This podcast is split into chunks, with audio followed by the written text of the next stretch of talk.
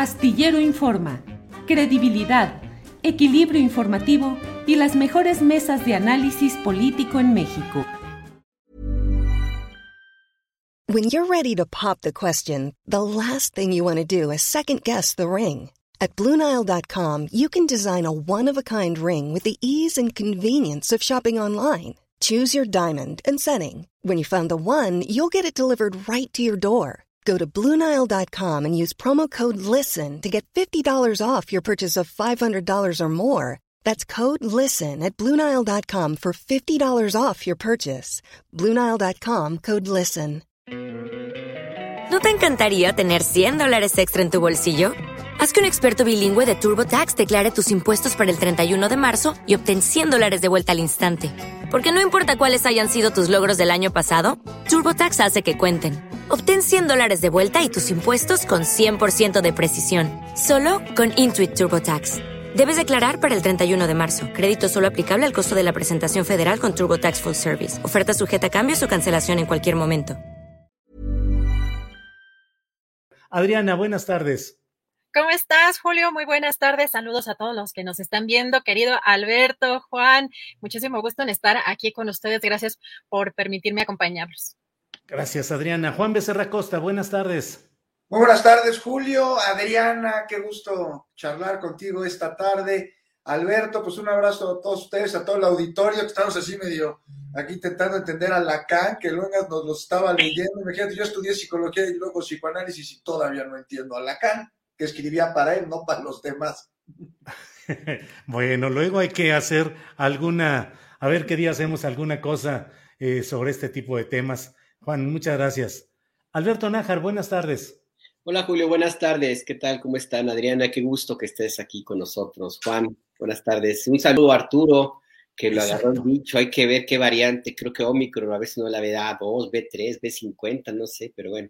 Sí, ya, no sabemos, ya no sabemos. Sí, efectivamente, un gran abrazo a Arturo Cano, gran reportero, gran eh, cronista, gran organizador de trabajos periodísticos y que bueno, pues el sabido bicho le ha pegado y está en reposo y esperemos que pronto salga muy bien. También un gran saludo a nuestra compañera Daniela Pastrana, cuya hija Andy tuvo pues uno de esos lamentables accidentes de la vida urbana, cayó un árbol en el Parque México y golpeó a la niña de 17 años.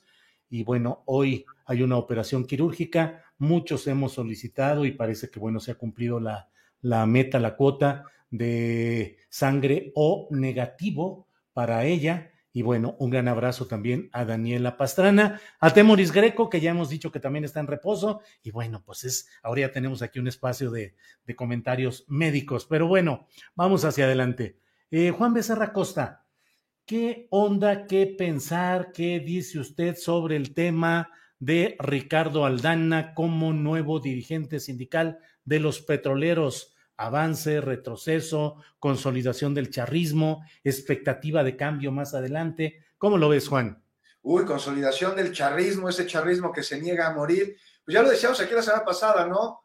Acabar con los sindicatos charros fue una de las promesas de campaña del presidente, unos de sus compromisos.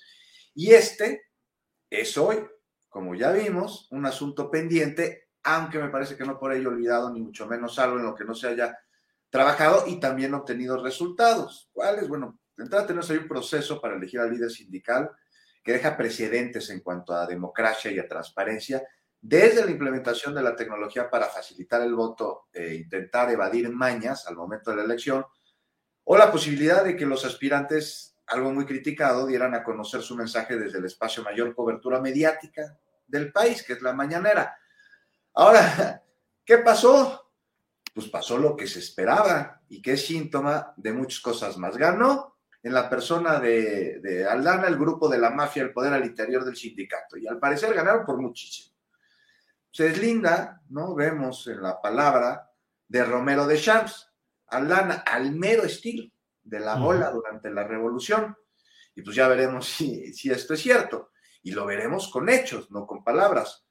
Y yo lo dudo, la verdad. Y para muestra el júbilo que vimos ahí en las filas del PRI, ¿no? Al darse a conocer este resultado, estaba fascinado, Alito, no más le faltaba echarse unos bailes campechanos. Que no olvidemos que, pues por lo menos desde el quinazo, allá en, enero del 89, pues, pues todos los líderes sindicales que ha tenido el sindicato Pemex, o sea, Hernández Galicia, Torres Pancardo, Meléndez, el mismo Romero de Champs, se han deslindado, ¿no? De los tiempos y personajes pasados siempre, pero en hechos han continuado e incluso acrecentado la robadera. Robadera de la cual Aldana no tiene para nada las manos limpias al haber tenido como jefe a Romero de Champs, cuyos lujos más que exóticos fueron un insulto a los mexicanos. Y ojo aquí, porque en 2024, pues no queremos otro Pemex Gate, que recordemos una estafa desde el sindicato, claro, con la colusión de la empresa y varios más. Ahora, ante el proceso inédito, porque sí lo fue y los resultados uno se... Pero ¿qué, qué, qué, qué comentas ahí, Juan? ¿Que pueda haber en el 24 un Morena Gate operado por estos líderes sindicales? Pues estaría complicado eh, que fuera una, un esquema similar y que fuera un Morena Gate. Habríamos de ver a qué intereses responden el sindicato, que son los mismos de Romero de Champs, y a qué intereses responde Romero de Champs, más allá con quien pudiera tener un cierto tipo de, de acuerdo ahí medio tácito. Pero bueno, pues la oposición se va a hacer de absolutamente todas las artimañas para intentar verse favorecido con los votos en el 2024 y pues hay que ver quién se le acerca al sindicato de aquí a que esto sucede. Y vamos a ver en manos de quién queda el sindicato, pues ya vimos en manos de quién, de quienes orquestaron este Pemex Gate hace, hace ya unos años. Entonces, pues uno se pregunta, ¿cambió todo con este proceso para que al final quede igual? Pues me parece que no y que aquí la disidencia al interior del sindicato tendrá que adaptarse a los nuevos tiempos y ser muy clara, así como el charrismo se está adaptando a los nuevos tiempos y sigue ganando. Hmm. La disidencia va a tener que ser transparente en su proyecto, pero las cosas han cambiado. Y, a lo que voy, si el gobierno actual, pues me quedé pensando en lo que dijiste, si el gobierno actual fuera igual a los de antes, pues no habría ganado Aldana. O sea, se habría hecho chanchullo, con lo que al final, pues ganó el charlismo que se niega a morir, pero también ganó de alguna manera la legalidad. Y ahí está el resultado, Julio. Gracias, Juan Becerra Costa. Adriana Buentello, ¿qué mensaje se puede desprender de este hecho de que continúe la misma corriente de Romero Deschamps con todo lo que implica, según mi punto de vista, como máximo emblema de la corrupción sindical, donde por lo demás hay muchos aspirantes a ese primer lugar, pero vaya que Romero Deschamps se los lleva eh, con mucho. Eh, ¿Qué significado hay y qué ¿Qué pasa ahí en la operación? ¿Es un problema de la Secretaría del Trabajo y Previsión Social? ¿Es una decisión política del gobierno federal, es decir, de Palacio Nacional? ¿Cómo ves todo el tema, Adriana?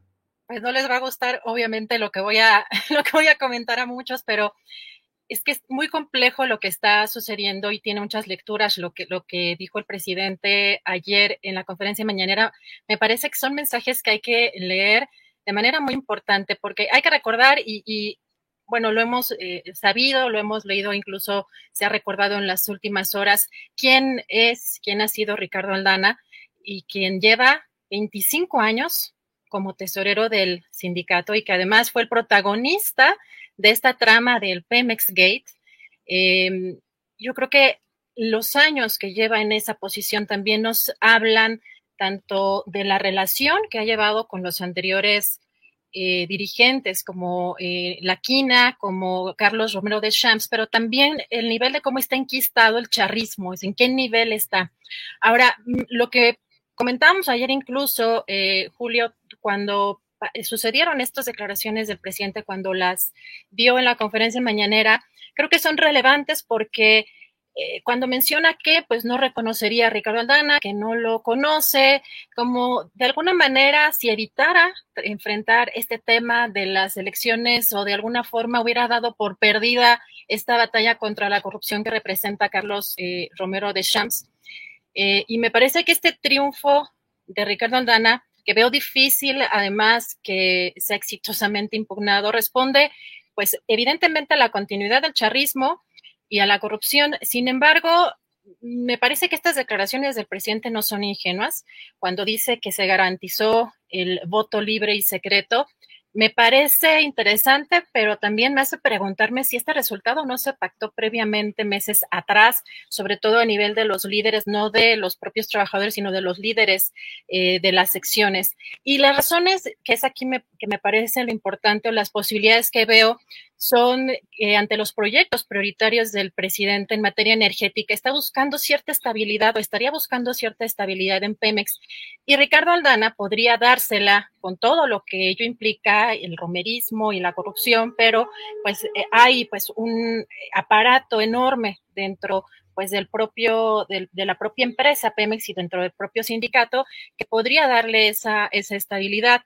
Eh, me llaman también la atención las declaraciones de Ricardo Aldana en entrevista, por ejemplo, le dio a Tabasco hoy una entrevista donde eh, dice que pues no hay una relación cercana con Deschamps, que sí es cierto que trabajaron juntos, que no va a ser su títere, que incluso también señala que hay coincidencias con los proyectos de la cuarta transformación. Así que lo que yo veo es otra suerte de pragmatismo que me parece que ha ido marcando también un poco la cuarta transformación. Lo que me preocupa eh, es que de pronto vemos curitas, que han puesto curitas en algunos, en algunas áreas y, también por mencionar en otro, en otro aspecto, pues ante el cinismo, por ejemplo, de alguien como Ricardo Salinas Pliego, que ahora resulta que no debe impuestos, eh, ante esta negativa de pagar lo que ya el mismo SAT ha dicho que debe y que incluso el propio presidente presume que, que le ha dado consejos a Joe Biden de cómo cobrar impuestos a los, a los empresarios. Así que eh, pues en esta parte de la eh, cuestión petrolera, que es una, me parece que son temas incluso de seguridad nacional, eh, pues sí me parece que hay que analizar pues estos detalles y pues sí, preguntarse si realmente esto no eh, se pactó meses, meses atrás. Bien, gracias Adriana. Alberto Nájar, pues yo no sé cuál sea los, ahora sí que, a ver si tú tienes otros datos, pero a mí me parece que no ha habido nada que implique una batalla política contra los cacicazgos sindicales en los grandes gremios nacionales. Es decir, ha habido una batalla muy fuerte en otros terrenos eh, que dejamos para otro momento, pero en este terreno, pues yo veo que siguen ahí más o menos los mismos líderes de siempre con las mismas prácticas. ¿Qué opinas del caso específico de este, de este arribo de Aldana al poder petrolero sindical y de la lucha contra el caciquismo y el charrismo sindical en lo general? Alberto, por favor. Mira, evidentemente que en la parte del sindicalismo mexicano, el presidente López Obrador encontró un terreno bastante cómodo. ¿Y a qué me refiero? A que, bueno, que los sindicatos, las dirigencias de estas organizaciones, pues suelen tener una historia de, de acomodarse bastante bien a los nuevos tiempos. Tenemos, por ejemplo, a la, gran central obrera que es la CTM, que ya hace buen rato que estás muy, muy tranquilita, muy metida en su proceso asuntos sin hacer ningún otro tipo de ruido. Llegó el, gobierno del PAN y sin mayor problema se acomodó y ahora llega un gobierno de, izquierda y pues está en lo mismo, siempre y cuando no los molesten. Por ese lado, pues al mensaje al presidente López Obrador es no te vamos a causar problemas, no habrá huelgas locas, no habrá ese tipo de situaciones que tanto en algún momento se, se plantearon. los sindicatos independientes, bueno, están ahí también en su propio espacio, en su propia lucha. Ellos sí tendrían alguna cosa que que reclamar, puesto que algunos de ellos esperaban una posición más enérgica de parte del gobierno federal para combatir algunos de los casicazgos importantes en el sindicalismo y sobre todo cambiar algunas situaciones que, ya se hicieron, como fue la reforma a la ley, a las leyes laborales. Entonces, por ese lado, pues tampoco hay problema. Y en el caso de los sindicatos emblemáticos, pues tenemos a la CENTE, al, a la en primer lugar, que es un aliado natural de López Obrador, que está tranquilita al sindicato de trabajadores, al, CENTE, al del maestro Elbaster Gordillo, bueno, que todavía tiene su influencia ahí, igual también decidió acomodarse y pactar con el gobierno eh, eh, de López Obrador y ahí está apoyando y, echándole vivas y porras a la secretaria eh, de Educación Pública. Y en el caso del sindicato petrolero, bueno, obviamente que lo que ocurrió ahí, yo coincido con, con, con Adriana, pues ahí lo que el presidente López Obrador simple y sencillamente decidió no hacer olas, y aplicar una estrategia mediática que le ha resultado en otros momentos bastante útil. Y esa estrategia fue llevar a la mañanera a los candidatos a, la dirigencia del sindicato petrolero para que hablaran, explicaran en un ejercicio de transparencia eh, muy, muy, muy claro, como es la mañanera. Cambiaron el método de votación y básicamente el presidente dijo no vamos a meternos. Ahora, ¿realmente no se metió? ¿O finalmente lo que se hizo fue simple y sencillamente mandar el mensaje de que pues aquí no va a haber mayores movimientos si ustedes no se meten, no nos metemos nosotros y vámonos todo mundo tranquilito. ¿Por qué? Porque evidentemente que el, este año, 2022, el tema de la energía va a ser fundamental para la estabilidad del, del país y para el gobierno del presidente López Obrador. No solamente el tema de la reforma eléctrica, que de una u otra forma, como es la misma cabeza de sector, pues ahí le tocaría alguna eventual eh, eh, movimiento en el sindicato petrolero, pues ahí está, que el presidente está muy empeñado en que siga. Está también todo el tema de la minería, que de una u otra forma también va a, repercutir el tema del litio. Y también, por supuesto, lo que tiene que ver con los movimientos políticos de las elecciones en algunos estados de la República, donde de una u otra manera, pues el, poder del sindicato petrolero también podría dejarse sentir. Así es que pues yo lo que veo ahí fue la decisión del presidente de no, no nos metemos. Eh, nosotros decimos que respetamos la libertad de los trabajadores, les damos todas las garantías para que haga una elección limpia, transparente y abierta y, y se, se acabó. Aquí el tema, y con esto cierro, es que pues sí, a primera instancia, a primera vista puede resultar una operación pragmáticamente exitosa. El tema es que se queda ahí anotado algo que de una u otra manera también va a quedarse en la lista de los pendientes de este gobierno. uno de ellos es hasta dónde esta decisión pragmática realmente afecta al ideario y el objetivo central de la cuarta transformación, sobre todo de la honestidad, porque Ricardo Aldana no tenía derecho a ser candidato a, a la Secretaría General, puesto que es trabajador de confianza, y porque además, evidentemente, que sí hubo, y hubo de ahí denuncias sobre eso, pues una coacción importante hacia los grupos opositores, que también hay que ser muy francos, pues son muy pequeños, no tienen la capacidad operativa de, contender seriamente por la dirigencia petrolera, por una razón básica. A, los, a la mayor parte de los trabajadores petroleros les gusta el status quo que tienen.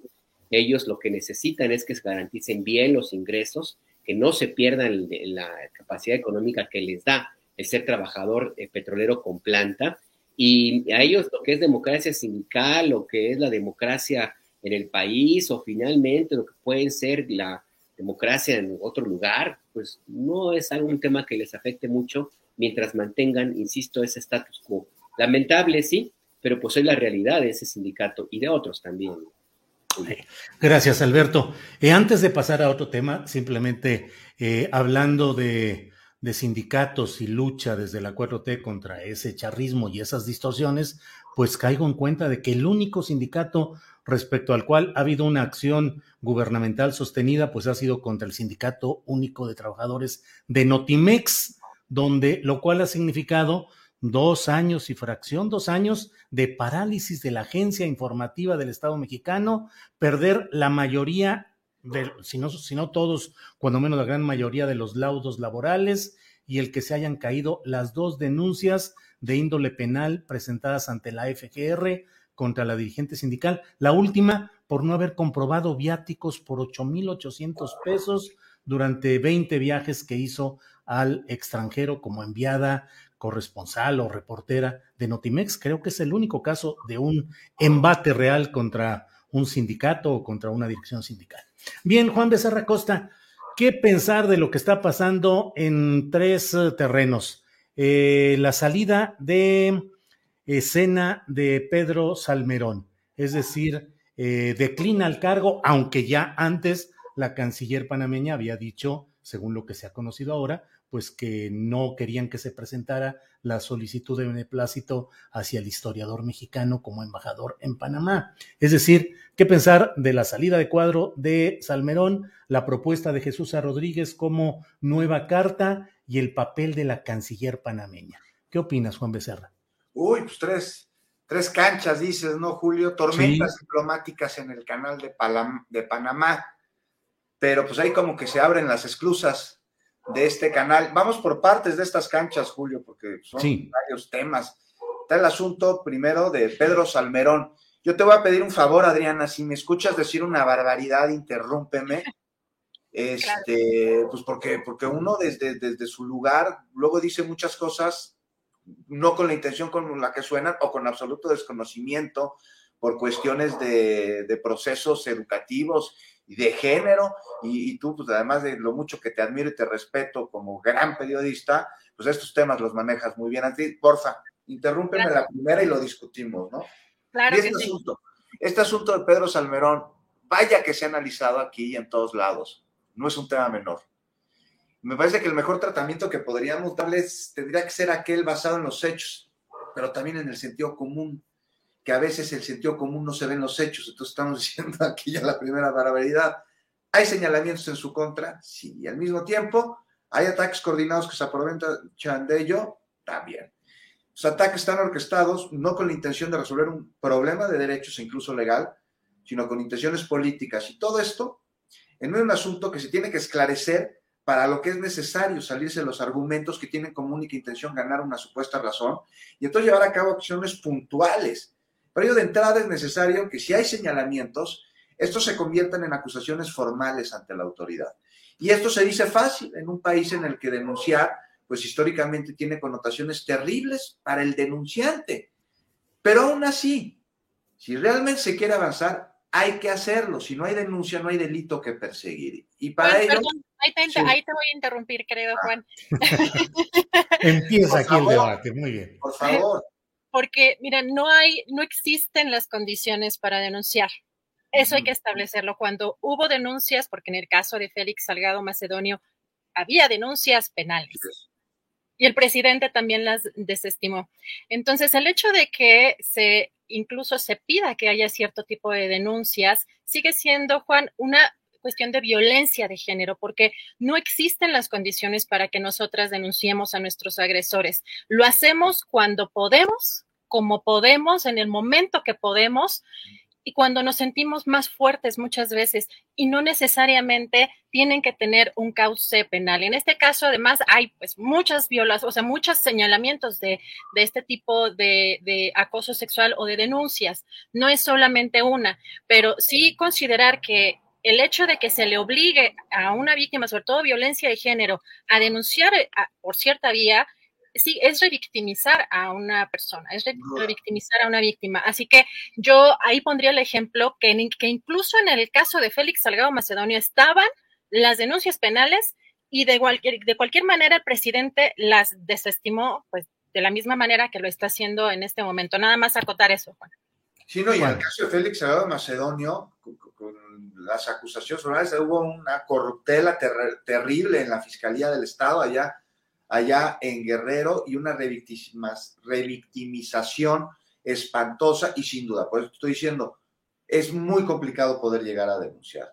O sea, muy, muy complicado. Algo se tiene que, lograr hacer para que este sea un derecho eh, que no ponga en mayor eh, peligro a la denunciante. Este, porque lástima, o sea, no hay, si no hay denuncia, no hay delito que perseguir.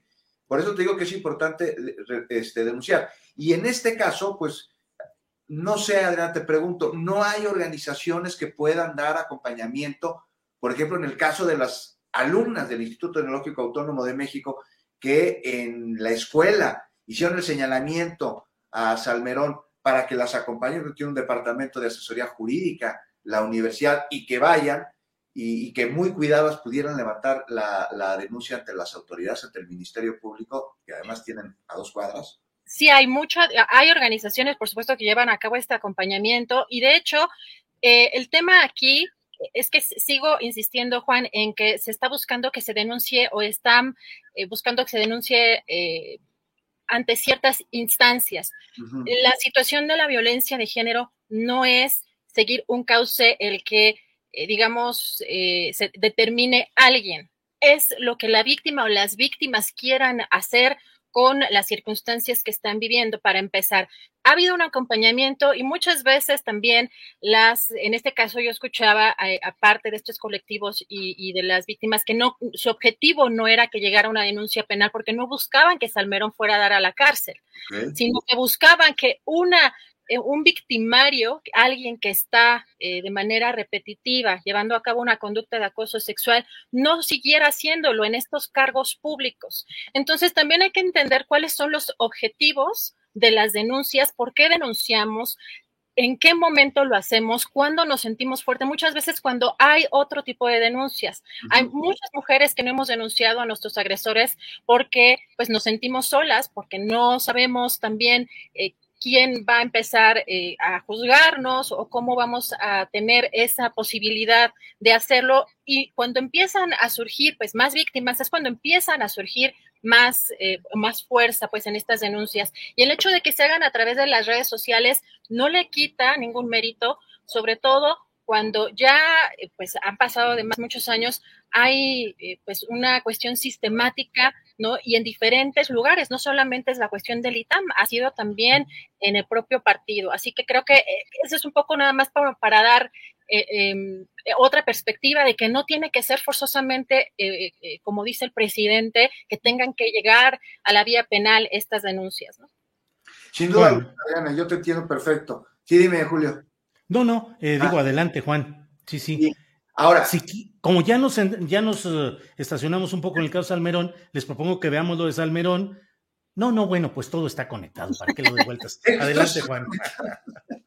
Adelante, Juan. Si quieres, aquí le vamos un poquito para que nos dé tiempo del, tema Salmerón. Nada más, no olvidar que en este caso, debido a los intereses oportunistas que ante terribles situaciones como el acoso, en una sociedad que además lo promueve socialmente desde la educación a los hijos, pues se aprovechan y ante una antipatía, estrategia política o vete tú a saber qué más han señalado indiscriminadamente a personas de acoso, porque se ha sucedido cuando no siempre esto ha sido el cierto y han causado daños irreparables porque desestiman casos que son verdaderos. O sea, ¿qué sucede? Que casos que urgen de ser atendidos se distraen por estos oportunismos. Por eso, más allá del caso, más allá de si es Almerón o no, me parece que para ejemplificar el oportunismo que puede distraer a la, a la justicia, pues pongo, por ejemplo, esta primera plana del Reforma, en la que se invistió durísimo a la familia de Salmerón, o algunos familiares suyos porque trabajan en el gobierno, cuando ellos desde mucho antes y debido a méritos propios, pues se han hecho de un lugar en las disciplinas que, ejercen. Y caray, cuando un medio se convierte en inquisidor, entonces las rotativas dejan de ser herramientas de la libertad para convertirse en instrumentos de tortura. Pero bueno, ¿qué pasó? Bueno, mientras esos asuntos no se aclaren y mientras que si son mangas, o son peras, o son manzanas, o son chalecos, me parece por demás sano que Pedro Salmerón se haya hecho nada. Y rápido con el tema de Jesús, propuesta para que se vaya, ¿no? Allá de embajador a Panamá, pues me parece que es una buena noticia para México por lo que está sucediendo en este asunto en particular y para el país centroamericano también, aunque pues hay quienes ninguna feminista les embona, ¿no? Y ya están muy enojados porque Jesús es la propuesta embajadora. Ah, progres necios que acusáis a Jesús a sin razón no más porque es 4T, porque les intimida, porque no tienen ni idea de lo que están hablando.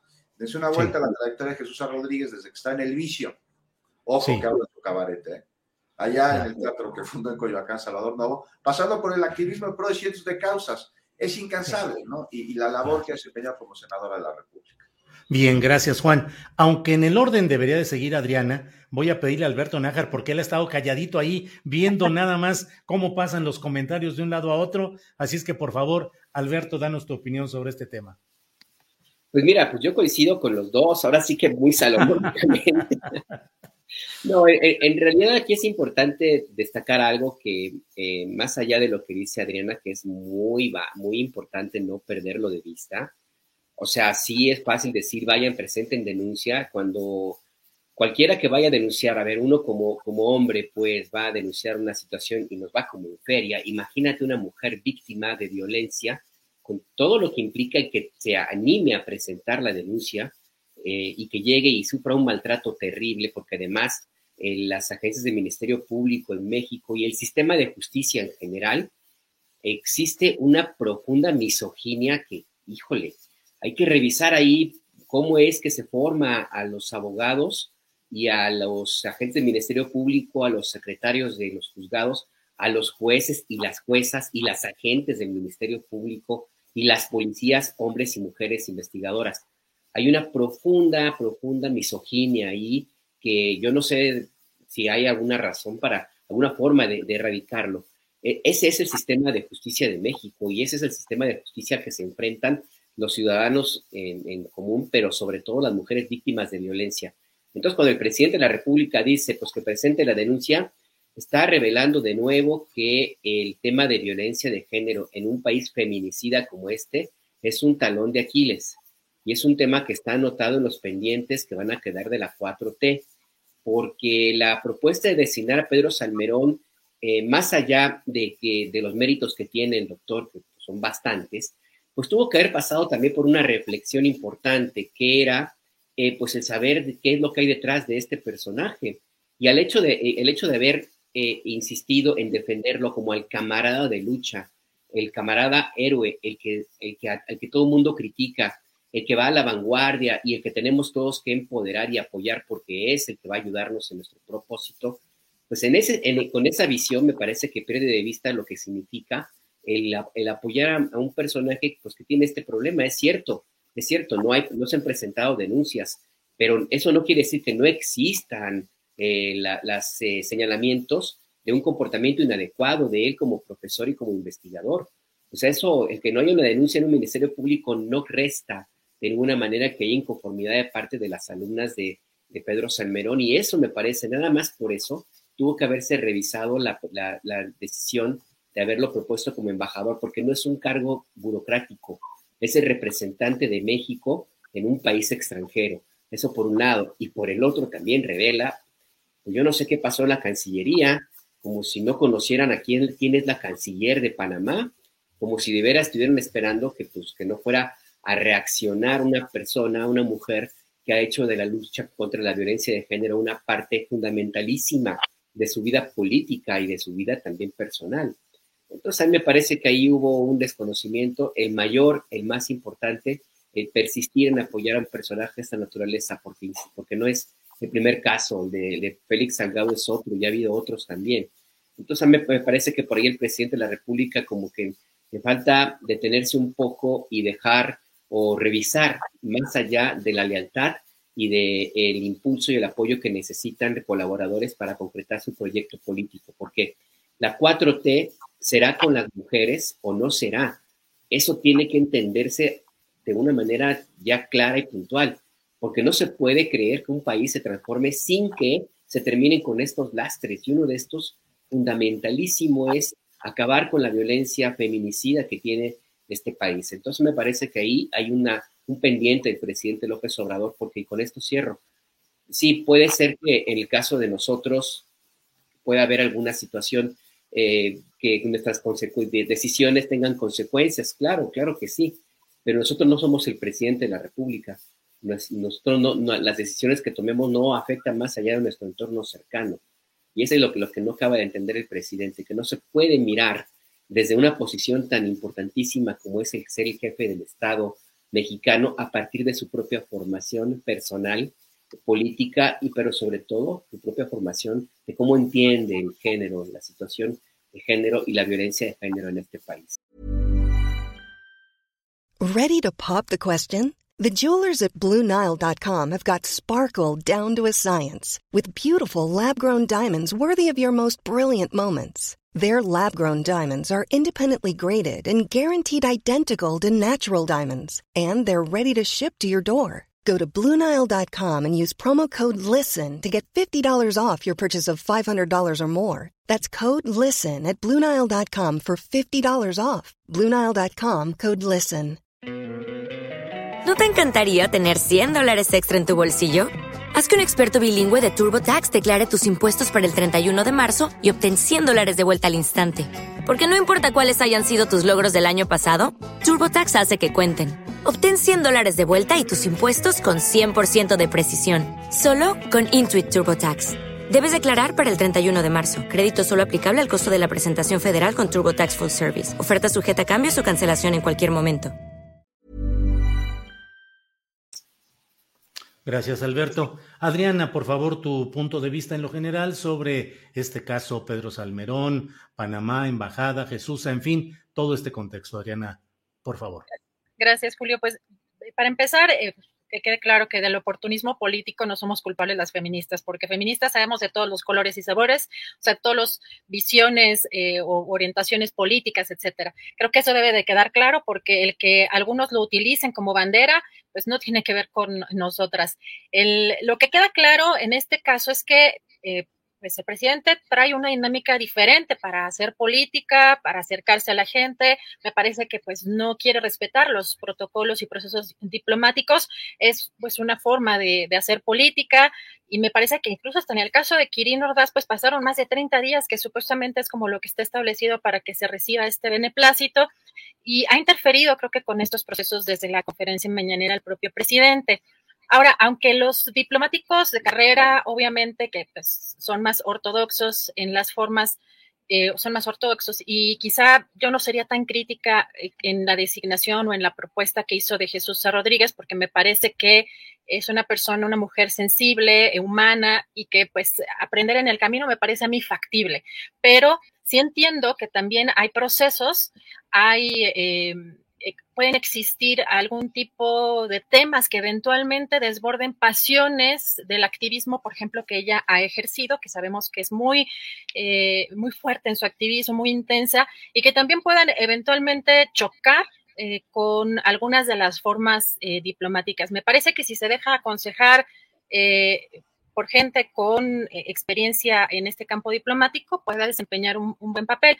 Aquí la parte mala, lo que me parece eh, negativa en la reacción del presidente cuando acusa eh, eh, que sin duda hay un tema o un componente conservador en este rechazo a la figura de Salmerón, está descalificando por completo pues, el movimiento feminista, le estorba.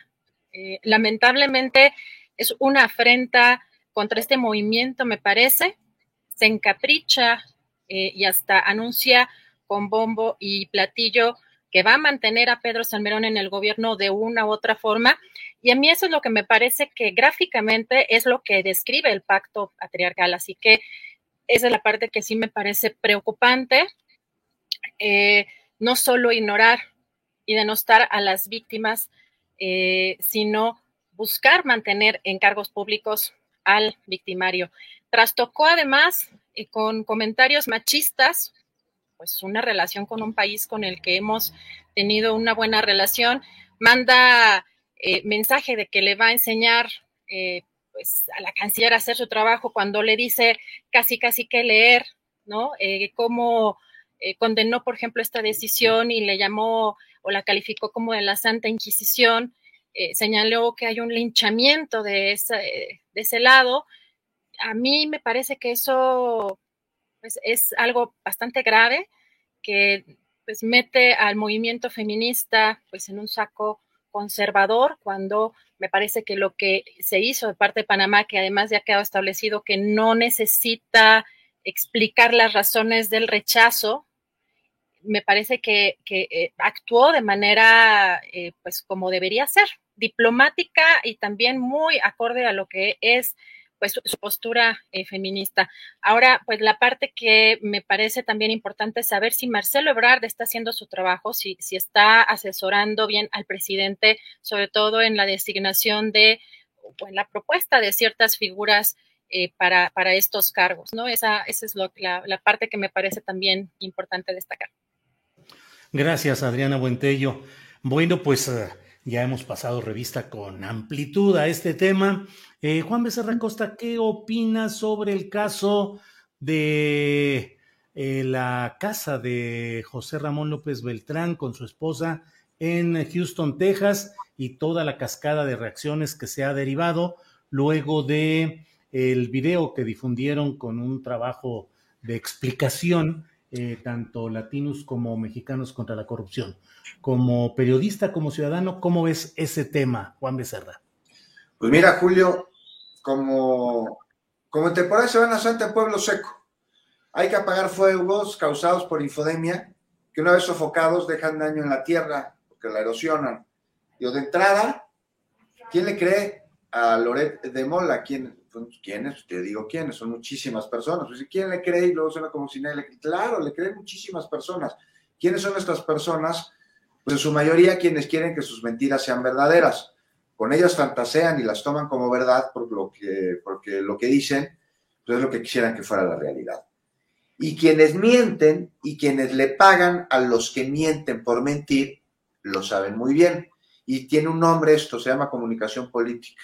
Y en esto la derecha es especialista. vaya que lo hace bien. Imagínate que ya, ¿cuántos? Dos mil años evangelizando bajo dogmas que afirman, entre otras cosas, que la Casa de María voló desde Tierra Santa, Italia. Y así lo llevan diciendo, ¿no?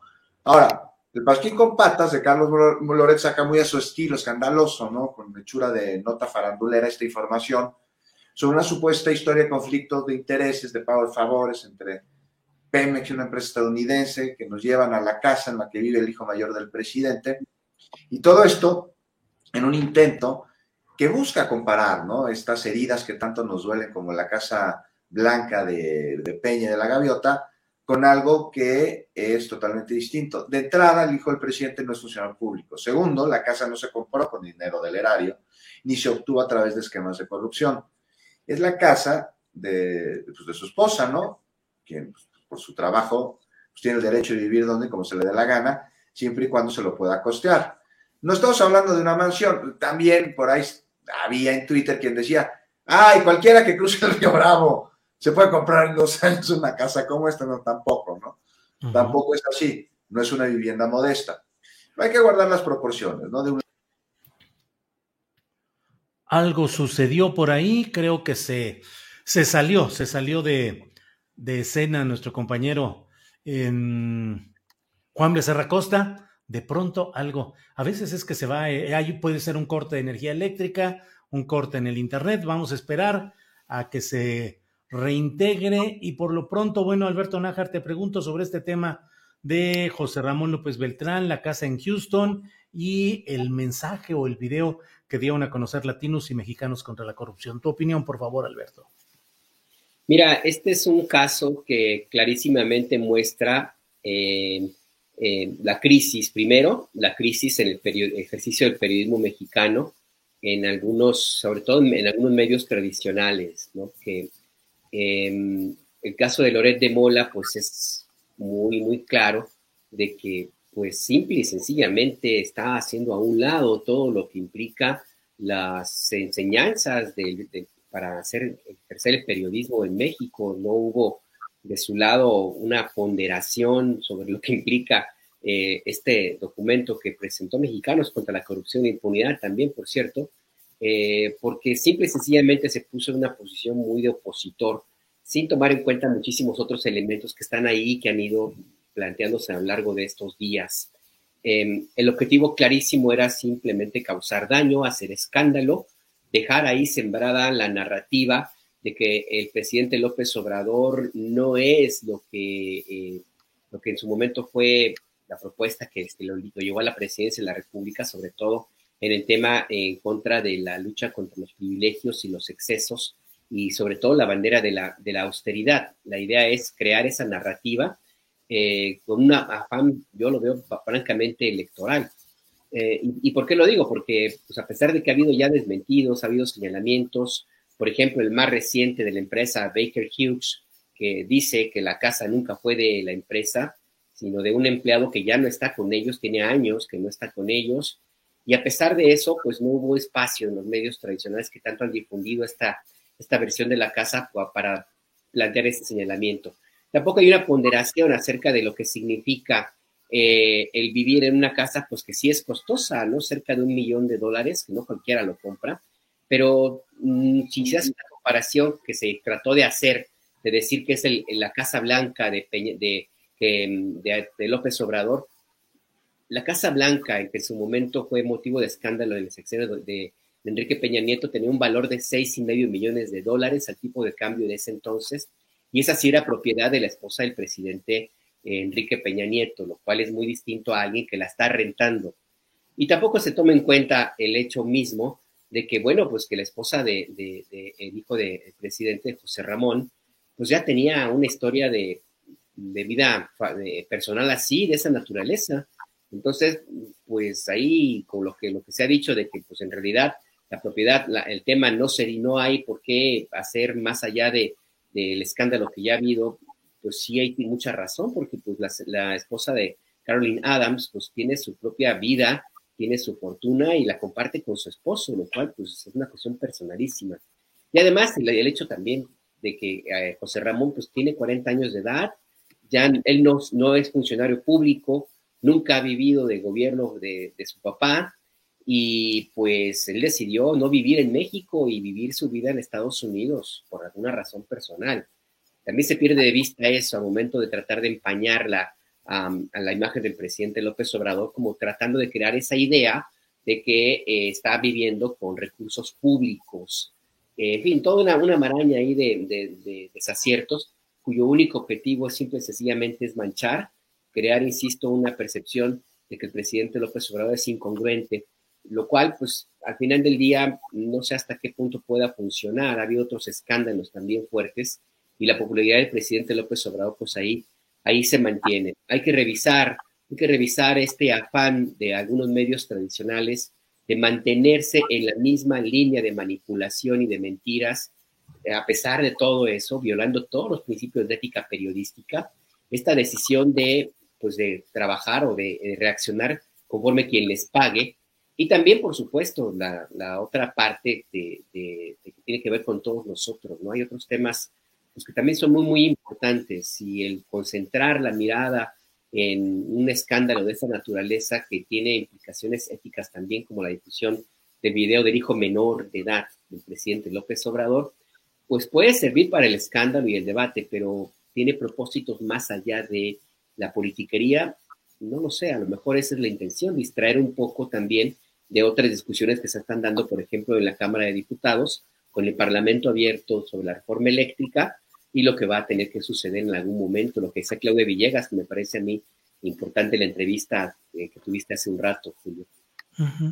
Bien, Alberto. Gracias. Eh, regresa Juan Becerra Costa después de que, ¿qué fuiste a consultar algún tema? ¿O, o, timbraron la puerta? ¿O qué, Juan, que te fuiste de pronto? No sé, ya van dos veces que me pasa el día de hoy. Afortunadamente, en la primera de ellas, no estaba yo hablando, pero en esta sí. Pero que ya que ya no, que ya no me, me pase. Nomás para concluir, me quedé, yo creo que, que la esposa del hijo del presidente pues puede vivir donde le dé la gana, siempre y cuando se lo pueda costear, y que no estábamos hablando este, de una mansión, pero ojo, tampoco es una vivienda modesta, este, y hay que guardar las proporciones, y pero que lo mejor ante esta situación, Julio, pues es que se investiguen. O sea, es lo mejor que puede suceder, como también es necesario que se investigue lo de Pío López Obrador.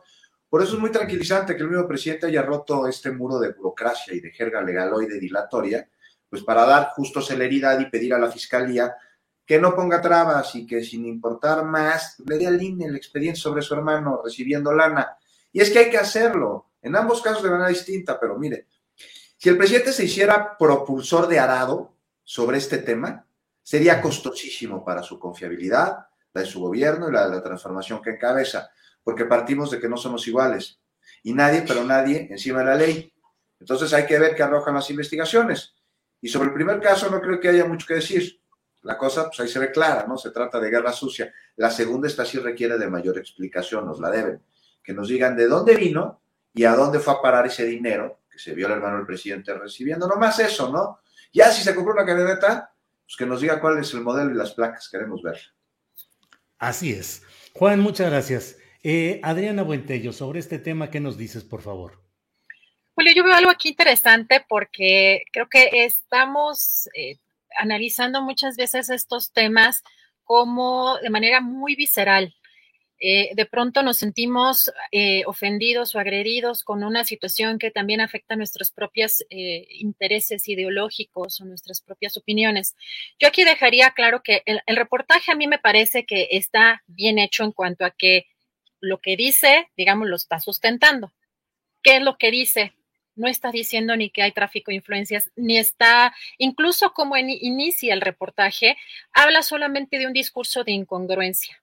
Ok, creo que la parte importante aquí es eh, saber si, o, criticar si realmente le faltó más tiempo madurar a este reportaje para el objetivo que tenían en mente, porque también evidentemente hay objetivos políticos detrás de algunos medios de comunicación e incluso habrá algunos que busquen forzar que creo que de pronto eso es lo que sucede, se busca estirar la nota o de pronto hacerla muy eh, flexible o buscar adaptarla o, o, entrar en esta cuestión del sospechosismo, pero lo que debe de quedar claro es que, bueno, tanto a mí me parece que el trabajo de Raúl Olmos, que es el periodista titular, además de la Unidad de Investigación de Mexicanos contra la Corrupción, es un gran periodista, pero que también quizá tuvo presiones de sus propios jefes o de las propias organizaciones y medios para que saliera con cierta eh, o en cierto tiempo un reportaje que realmente no evidencia una trama de corrupción o no está plenamente sustentada. Sospechamos o hay una inferencia,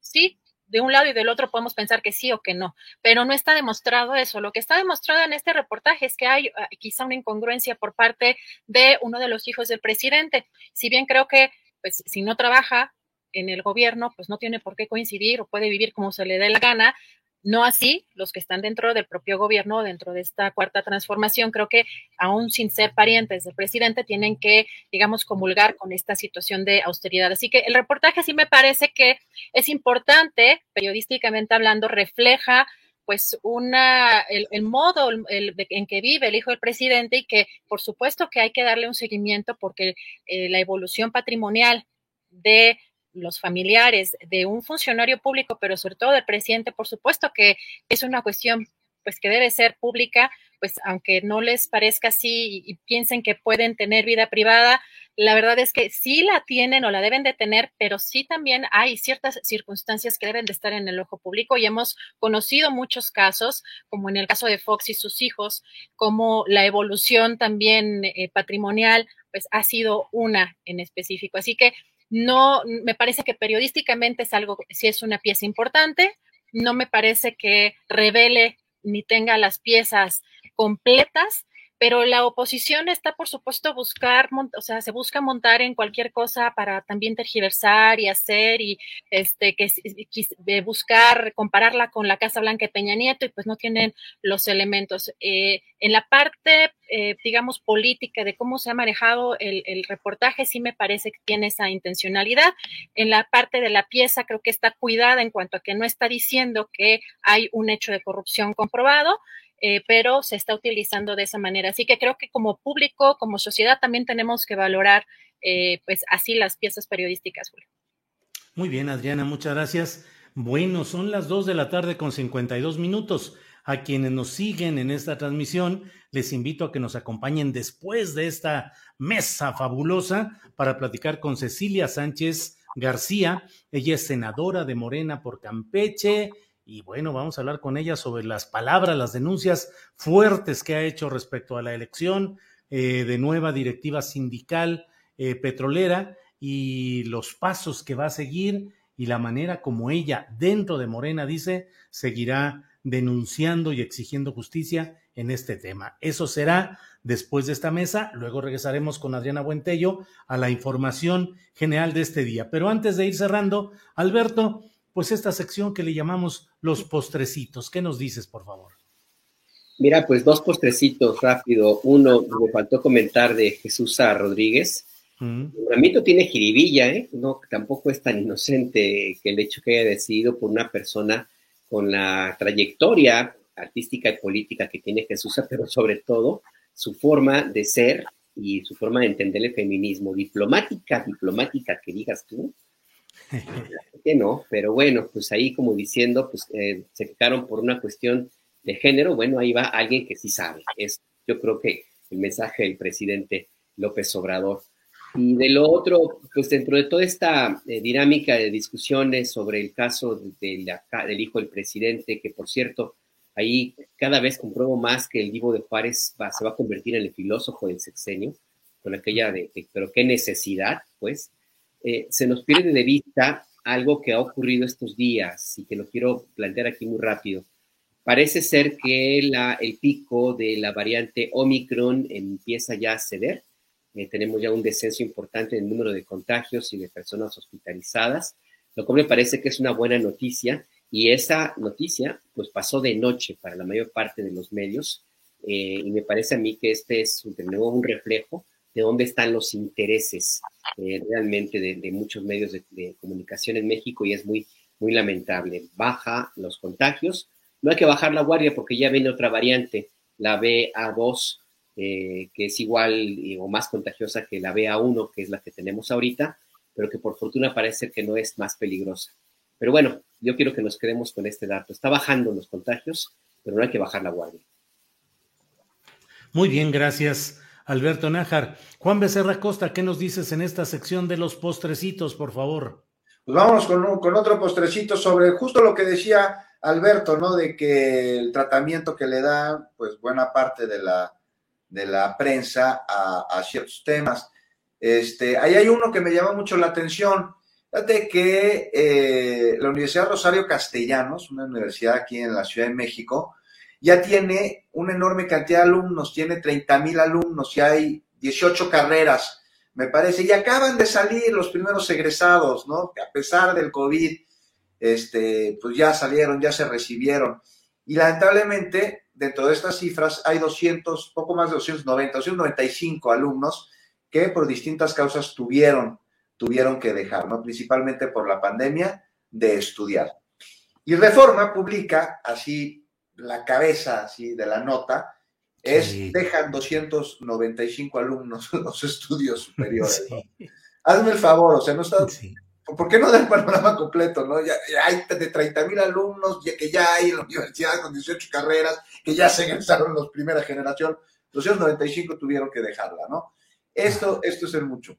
A ver cómo tratan ahora el tema cuando se inaugure la ciudad perdida, que ahora es la ciudad bienestar. No sé si vieron ahí en Tacubaya, esta zona que tiene como 100 años ahí, por periférico y Tacubaya, olvidada, ¿no? Iban los presidentes y prometían que iban a llevar la modernidad, el progreso y el desarrollo, ¿no? Siempre eran esas tres, tres cosas las que prometían en sus discursos. Fue Salinas, dijo, el desarrollo y la prosperidad. Y nada, los tuvieron olvidados. El chiste es que los vecinos le dieron confianza a este gobierno, se salieron de sus casas y ya se las van a entregar ya las están terminando, ya la obra está casi, casi al, al, final. Entonces hay que ver cuál será el tratamiento que le da la prensa a este, a este tema, Julio. Bueno, Juan, muchas gracias. Adriana Buentello, ya para cerrar esta emisión, por favor, el postrecito, Adriana. Gracias, Julio. Bueno, pues si no nos ha quedado claro que lo que han hecho las Lilis Telles, los Gabrieles Cuadris en los últimos tiempos. Hay que estar muy atentos al desenvolvimiento de las derechas en nuestro país. Eh, hace unos días le dio una entrevista a Gabriel González Orocio, presidente de esta nueva organización en, San Luis Potosí, llamada Más Humanos, que reconoció que tenía pues algunas coincidencias esta organización con el partido ultraderechista Vox en España, cuando incluso el propio PAN pues desconoció, se deslindó de, pues de este encuentro que, tuvieron. Ayer hay que tener en cuenta también, ayer la senadora de derecha, Marta Cecilia Márquez Alvarado, quien renunció a finales del año pasado al Partido Acción Nacional, eh, rindió el día de ayer protesta como secretaria de la mesa directiva del Senado en representación ahora del Partido del Trabajo.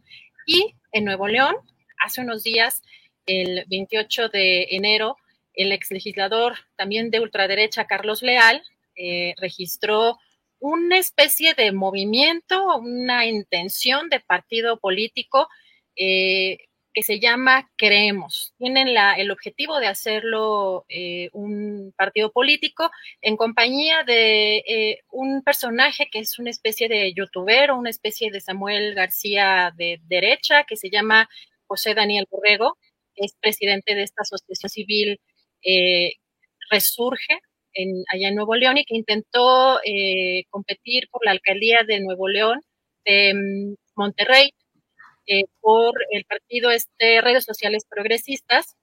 Y entre la agenda es curioso porque entre la agenda destacan, por supuesto, eh, muchos temas antiderechos, pero particularmente combatir el comunismo, radical y la ideología de género.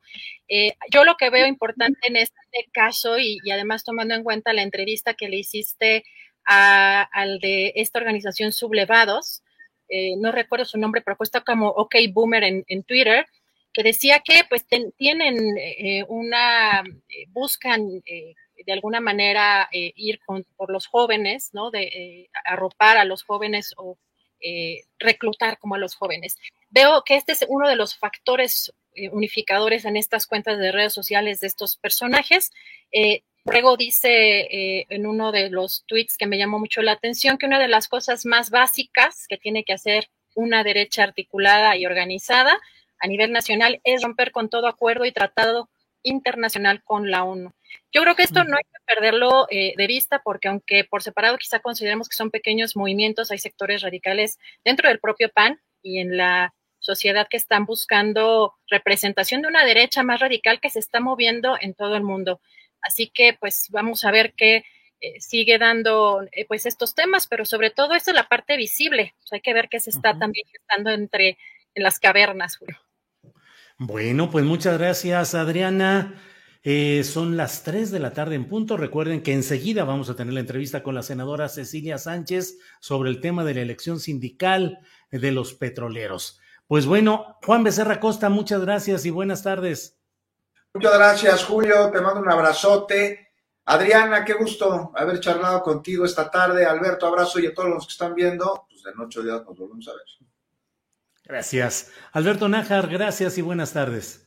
Buenas tardes, Julio, Adriana, qué gusto, qué gusto. Gracias por acompañarnos, qué bueno. Y Juan también. Un abrazo, mi querido Arturo, ya que se leve. Ya vimos una foto de ustedes dos de hace como 20 años o no sé cuántos, en blanco y negro, jovencitos y ahí todos muy eh, tuya, Alberto, y del buen Arturo Cano, a quien enviamos saludos. Adriana, gracias y buenas tardes. Gracias, gracias a ustedes por permitirme estar aquí en la mesa. Muy bien, pues muchas gracias.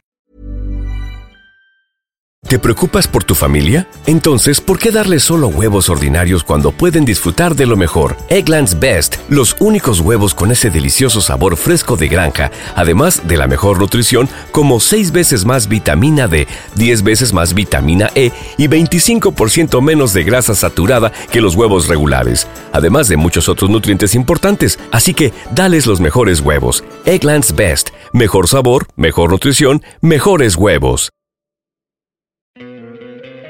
¿No te encantaría tener 100 dólares extra en tu bolsillo? Haz que un experto bilingüe de TurboTax declare tus impuestos para el 31 de marzo y obtén 100 dólares de vuelta al instante. Porque no importa cuáles hayan sido tus logros del año pasado, TurboTax hace que cuenten. Obtén 100 dólares de vuelta y tus impuestos con 100% de precisión. Solo con Intuit TurboTax. Debes declarar para el 31 de marzo. Crédito solo aplicable al costo de la presentación federal con TurboTax Full Service. Oferta sujeta a cambios o cancelación en cualquier momento. Para que te enteres del próximo noticiero, suscríbete y dale follow en Apple, Spotify, Amazon Music, Google o donde sea que escuches podcast. Te invitamos a visitar nuestra página julioastillero.com.